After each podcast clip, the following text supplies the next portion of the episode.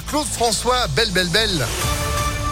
Mais oui, l'aventure Clo-Clo a démarré avec ce titre juste après la météo et puis l'info de Sandrine Ollier. Bonjour. Bonjour Phil, bonjour à tous. À la une, une vague de chaleur arrive en France d'après les prévisions avec un épisode de sécheresse qui va se poursuivre ces 10-15 prochains jours malgré les orages annoncés et donc les premières hausses significatives de température la semaine prochaine 3 à 8 degrés de plus que les moyennes de saison avec un pic attendu les 12 et 13 mai prochains. On pourrait atteindre les 30 degrés. La météo on y revient bien sûr à la fin de ce journal avec Phil.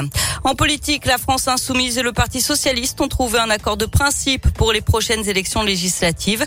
Les socialistes ont obtenu 70 circonscriptions et un accord global est en bonne voie. Les discussions sur le fond doivent reprendre ce matin. Le Conseil national du PS sera ensuite saisi dans les plus brefs délais pour validation. Le bal de fin d'année de Lyon 3 aura bel et bien lieu. L'association d'étudiants qui l'organise l'annonce sur les réseaux sociaux.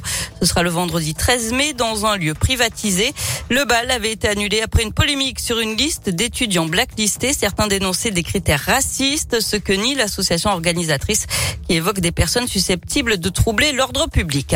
Dans l'actualité à l'étranger, 70e jour de guerre en Ukraine, la Commission européenne propose un embargo total sur le pétrole russe avec l'interdiction des importations qui se fera progressivement en six mois, annonce de la présidente de la Commission, Ursula von der Leyen, qui présentait ce matin le sixième train de sanctions à l'encontre de Moscou. Dans deux semaines, ce sera le Festival de Cannes du mardi 17 au samedi 28 mai prochain et on l'a appris il y a quelques jours. Il va mettre à l'honneur quatre films tournés intégralement ou en partie en Auvergne-Rhône-Alpes.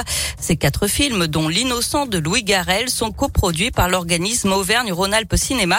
C'est une belle reconnaissance du travail entrepris pour soutenir la filière du cinéma qui est très présente dans la région, comme l'explique Grégory Faes, directeur général d'Auvergne-Rhône-Alpes Cinéma. La filière du cinéma, elle est particulièrement développée dans notre région. On a une activité d'ailleurs qui est, très très centrale hein, et pour laquelle d'ailleurs on est très très régulièrement primé. La preuve, c'est qu'au dernier César, à la fois le César du court métrage d'animation et du long métrage d'animation ont été donnés à des projets soutenus par la région.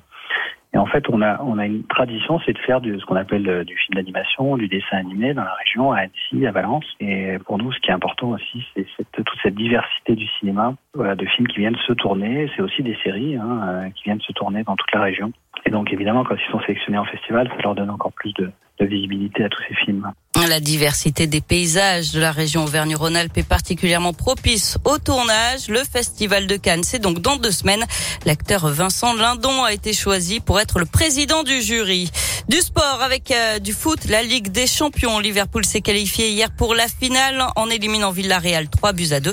À suivre ce soir, Real Madrid, Manchester City et puis du basket aussi ce soir du championnat.